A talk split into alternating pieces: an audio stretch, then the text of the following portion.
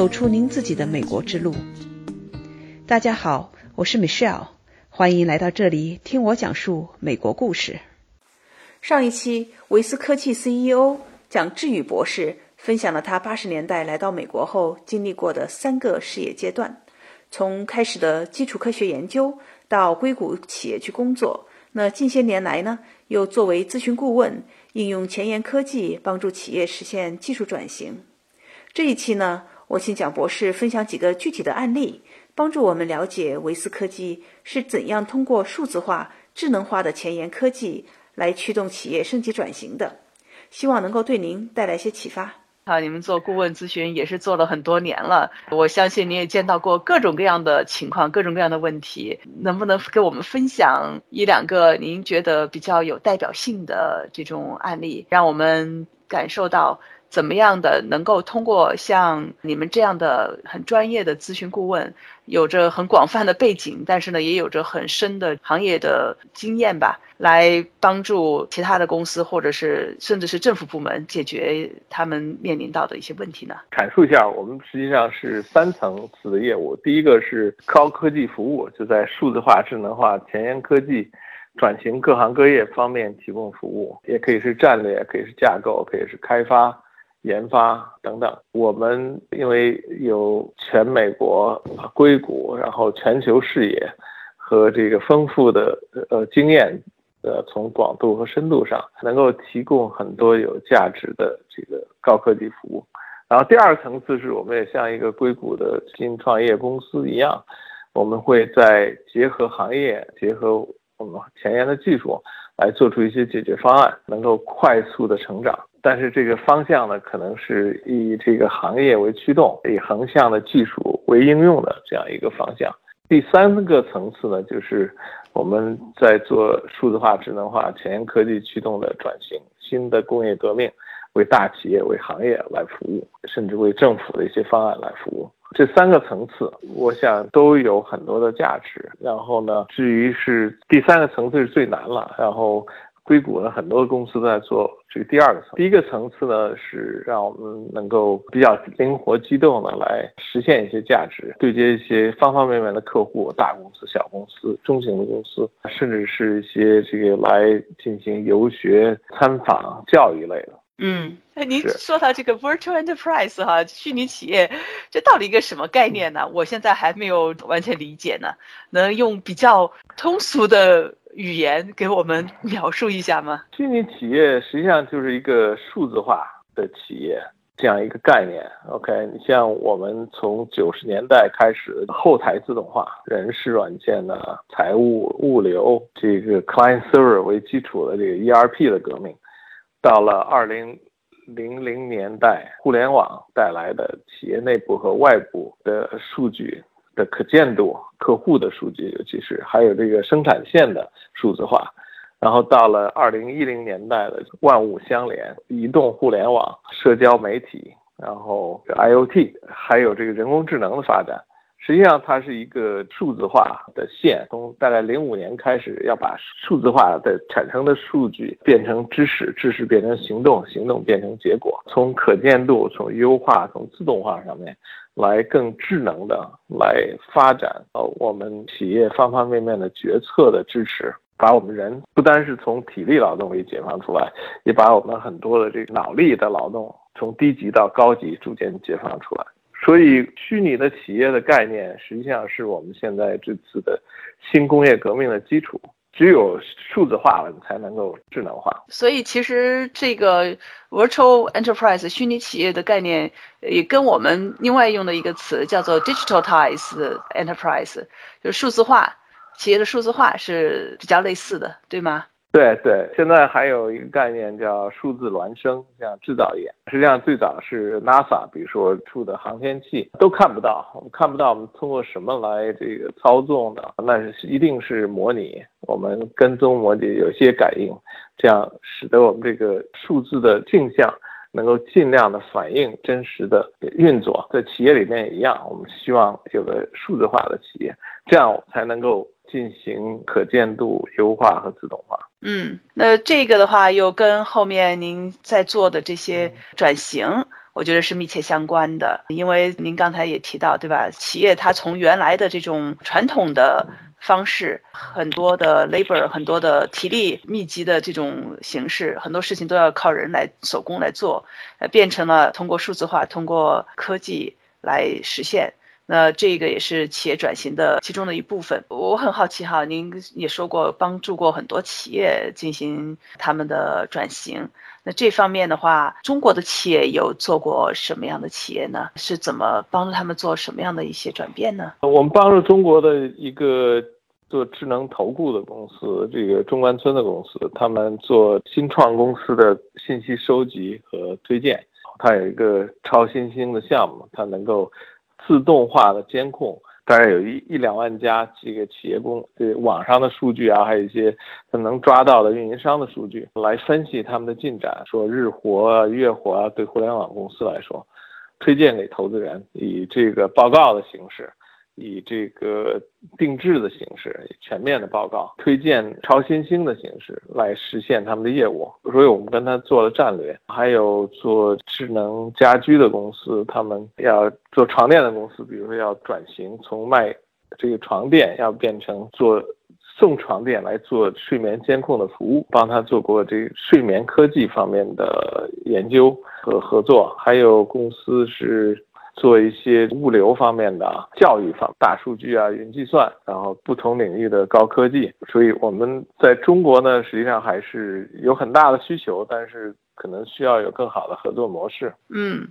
如果我们换一个角色哈，从企业的角色来讲的话，那什么样的情况他们可以去找到你们跟维思科技进行合作呢？在美国，我们有这个很丰富的经验。美国。大企业各行各业都是我们的客户。在中国呢，我想可能在硅谷来访问的中国公司也非常多，好多都是参访型的，但是合作型的还没有真正的建立。可能中美两国之间的这个，尤其在企业可能发展还有很多的不同。我想通过展会啊，通过一些像咱们这样的平台，能够带来一些有需求的客户。呃，能够让我们进行一个战略的呃阶段的服务，从这个战略阶段能够找出一些点，让我们能够带来价值，能够帮助企业来提高效率、减低费用、增加产出，帮助企业出海全球化，呃，还有链接客户，通过这个数字化、智能化、前沿科技。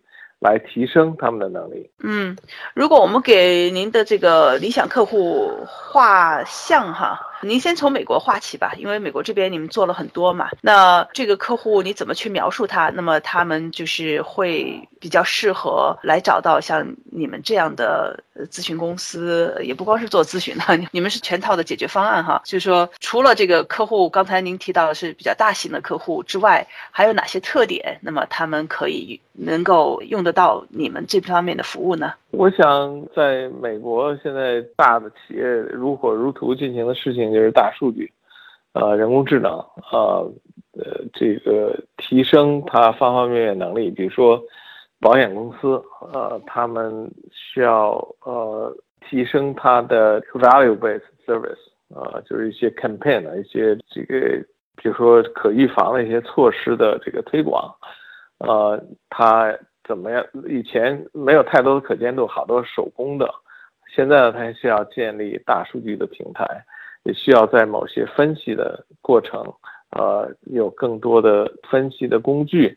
和这个人工智能的引入，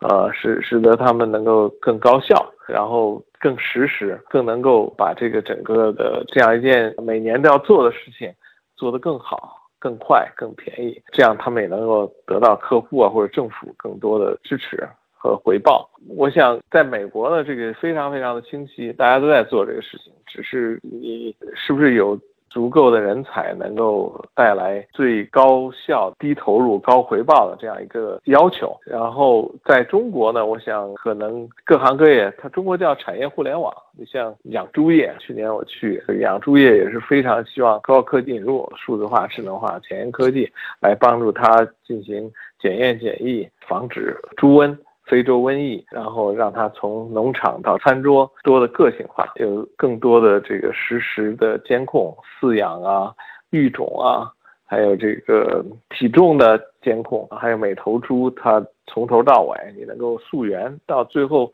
餐桌上哪头猪吃的比较好，你如果能够把这个东西给复制出来的话，呃，有巨大的价值，因为中国的养猪业大概是全球一半儿。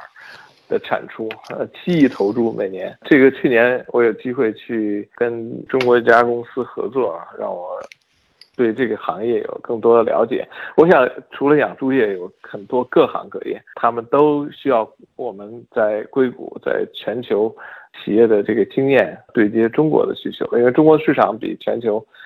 其他的市场都非常大，而且中国的全球化刚刚开始。那蒋博士，刚才您提到这个养猪业的这个案例哈，我觉得非常有意思。那在制造业这个角度上，我们现在很流行的智能制造这么个概念，制造业上面的话，现在是一个什么样的情况，以及未来的展望是什么呢？我想，制造业是这个工业互联网的应用的一个最大的场景。智能制造，美国叫工业互联网，以机翼为代表的在推动这个事情，但是机翼。做的这个物联网大数据平台呢，并不是非常成功，或者从商业模式上，或者从技术层面，它都没有达到它要实现的目的。但是这个趋势还是非常的被广泛接受了。中国在制造业方面有很好的基础，就在深圳，还有中国的一些发达地区，还有中国的这个高铁。在智能制造方面，我想中国是借鉴德国。也在关注美国、德国的工业四点零。其实，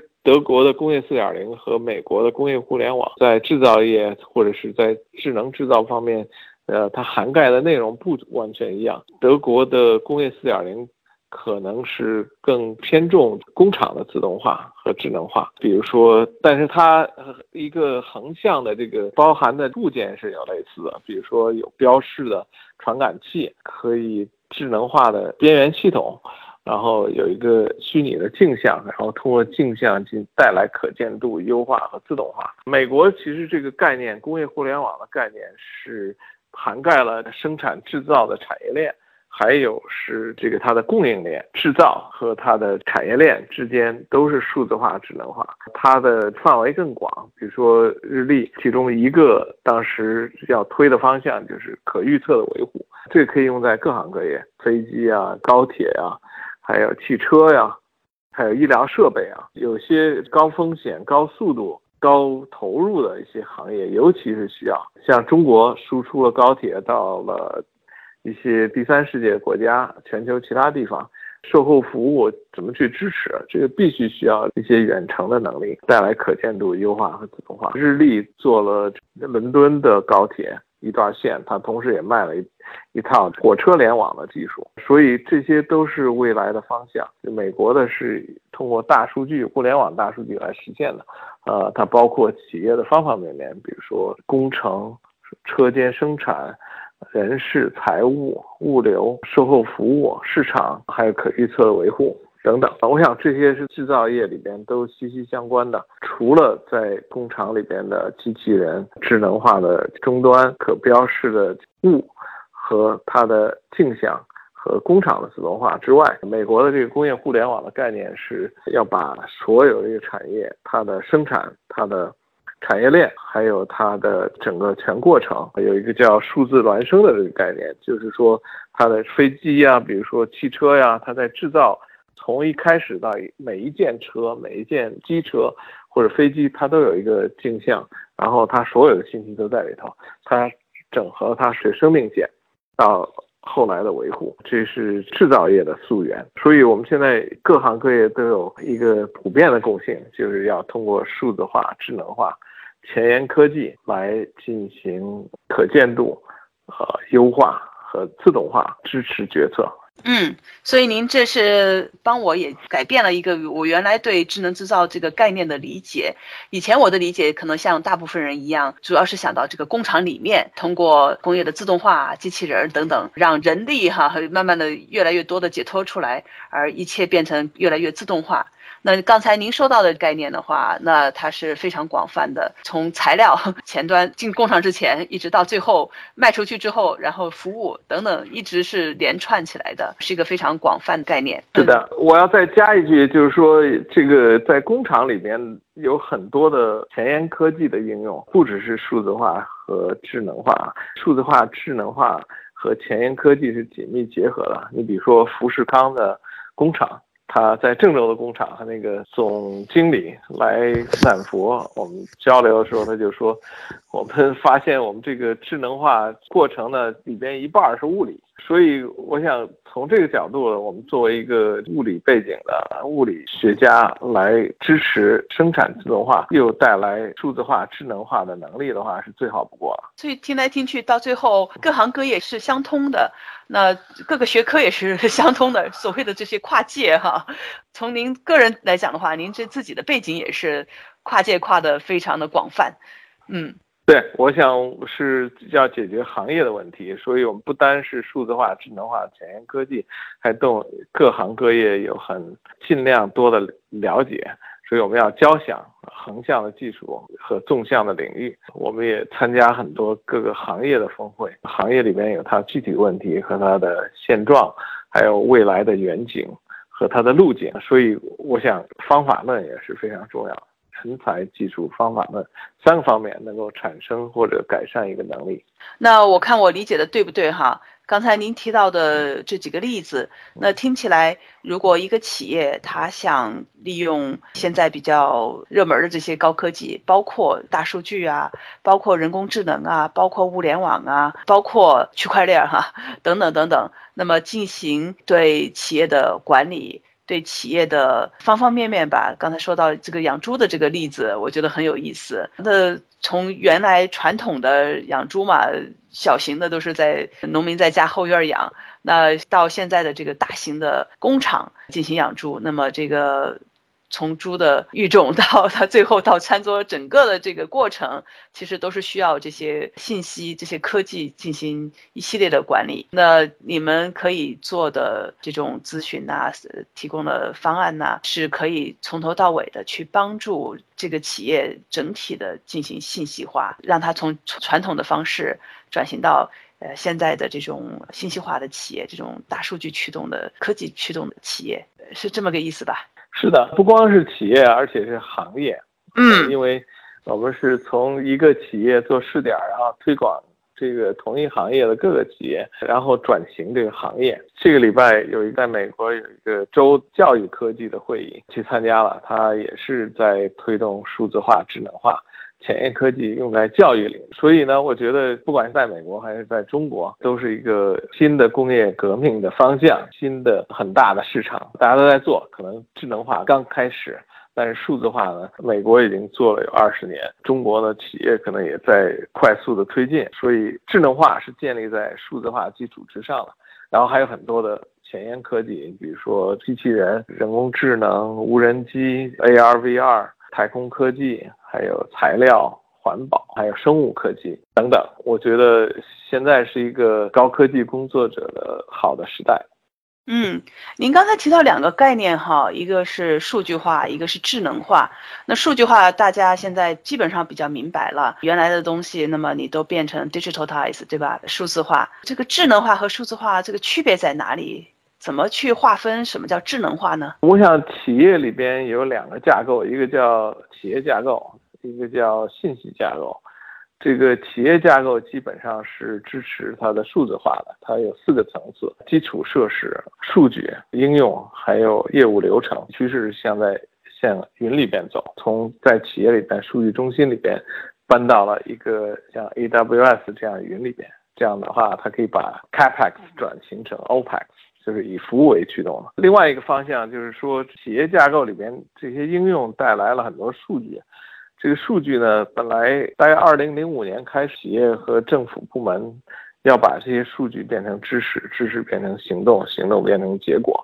我们这些数据里边有很多的价值。在一零年开始了这个大数据的概念，这个怎么把数据从它的输入到信息架构里边，然后进行管理，然后进行分析，带来价值。就是从输入到洞见这个过程，这是智能化的过程。智能化基本上是数据的平台和这数据科学在各个方面的应用为总结的，但是这个应用并不是特别容易做，因为怎么把数据变成知识，知识变成行动，行动变成结果，怎么自动化这个过程是一个非常的 involve 的一个过程。你要了解整个企业它的数据从哪里来，数据都是什么。你怎么去管理它？怎么去清洗它？怎么能够给我们带来有价值的洞见？怎么能够把这些洞见带来用来做可预测的决策支持？